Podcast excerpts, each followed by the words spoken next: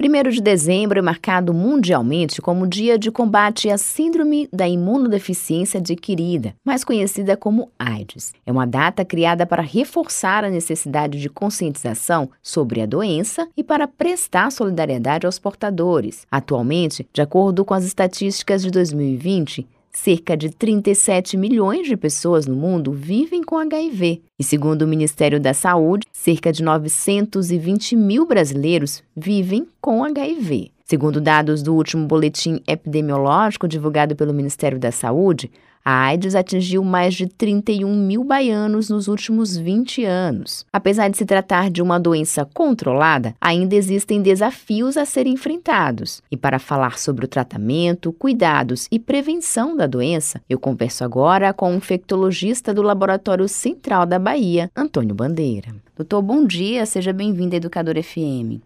Bom dia, bom dia a todos os ouvintes da Educadora. Doutor, o HIV é uma infecção muito estigmatizada, por isso muitas pessoas têm receio de fazer o exame. Entretanto, ele é fundamental para que a infecção seja descoberta o quanto antes e que o tratamento possa ser iniciado, né? Até porque HIV não é o mesmo que ter AIDS, né? Qual é a diferença entre eles dois?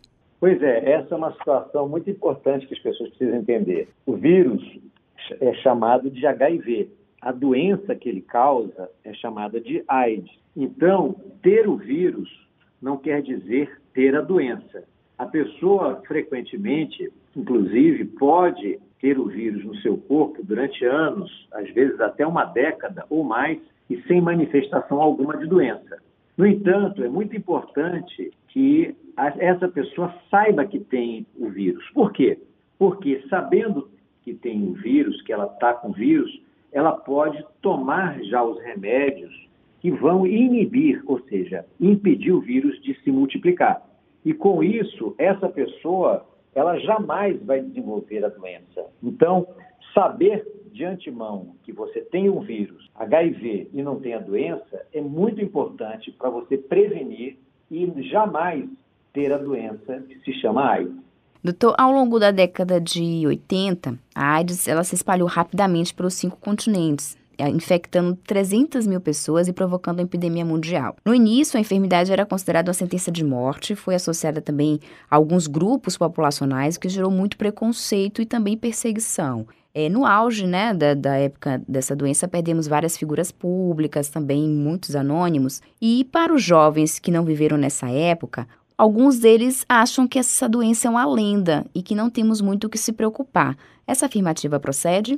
Pois é, o que, que a gente vê? Pessoas como eu, que pude tratar de doentes com AIDS, mais ou menos na metade da década de 80, né, eu vi exatamente todo esse martírio. Pessoas que não tinham como escapar dela, ou seja, todos os infectados pelo vírus desenvolviam a doença e acabavam morrendo de forma muito degradante, porque não só era uma morte já quase que anunciada, mas uma morte em que o indivíduo ia perdendo peso, ele ia se depauperando, ele ia se transformando numa pessoa extremamente debilitada até finalmente falecer. Essas situações, naquela época, geraram um pânico muito grande. Como naquela época as vias de transmissão estavam basicamente restritas a dois grupos particulares, houve muita, vamos chamar assim, muito preconceito que acabou então gerando todo um certo estigma em torno disso. Era chamada peste gay, etc. E tal. É, é muito importante que a gente reveja isso para a gente entender do, dois movimentos fundamentais. O primeiro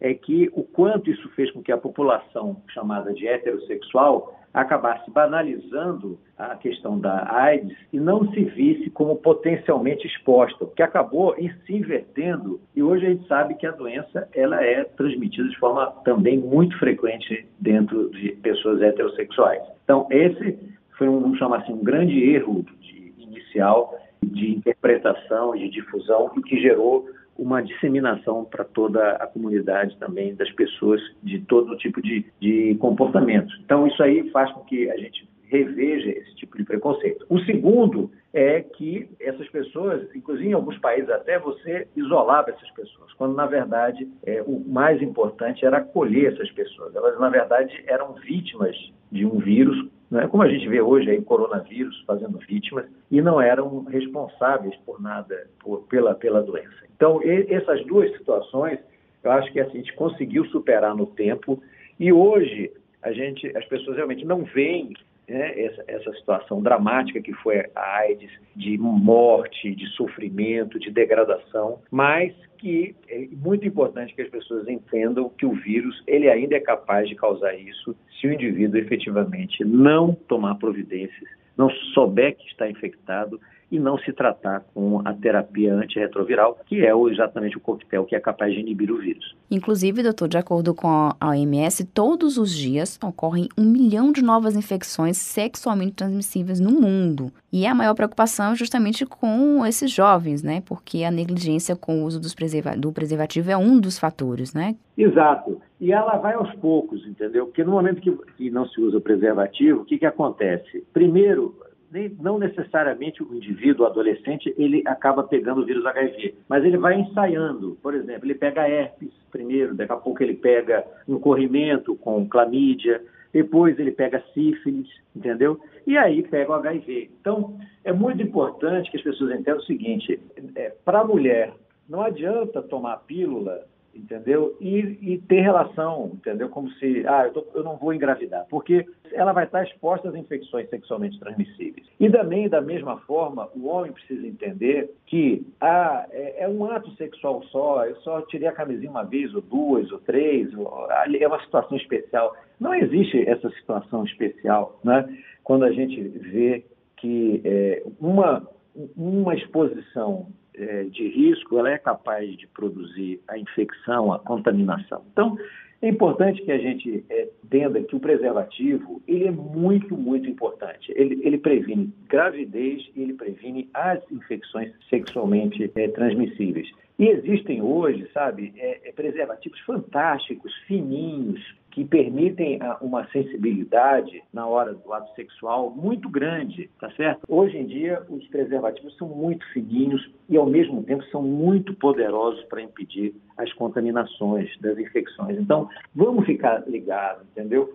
E eu faço aqui um apelo, em especial também às mulheres. Eu acho que as mulheres elas precisam é, é, reforçar cada vez mais isso. É importante as mulheres também levarem camisinha nas suas bolsas, não terem vergonha disso, e os pais saberem disso e até estimularem mesmo suas filhas a colocarem uma camisinha dentro da bolsa, porque naquele momento é muitas vezes é a mulher que é a mais responsável na hora entendeu? A mulher ela tem uma responsabilidade muito grande e, e, ela continua tendo, né? Ela é muitas vezes a responsável na família em várias situações a gente vê aí a mulher realmente ela tem é, é, essa força muito grande na sociedade nossa. E ela tem que, mais uma vez, mostrar essa força. E não ter vergonha, não. Puxar a camisinha e dizer, ó, oh, meu filho, você vai usar porque é, a gente vai só, não só prevenir uma gravidez indesejada, como também AIDS e outras infecções sexualmente é, transmissíveis, como sífilis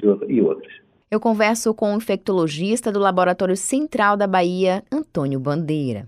Doutor, a gente falou também da questão do preconceito, né? Que teve muito quando se descobriu a doença. Eu acho que ainda tem, né? Em algum momento da vida, a gente conhecer uma pessoa no cinema, no restaurante, numa igreja, em algum local público, e aquela pessoa se declarar soro positiva.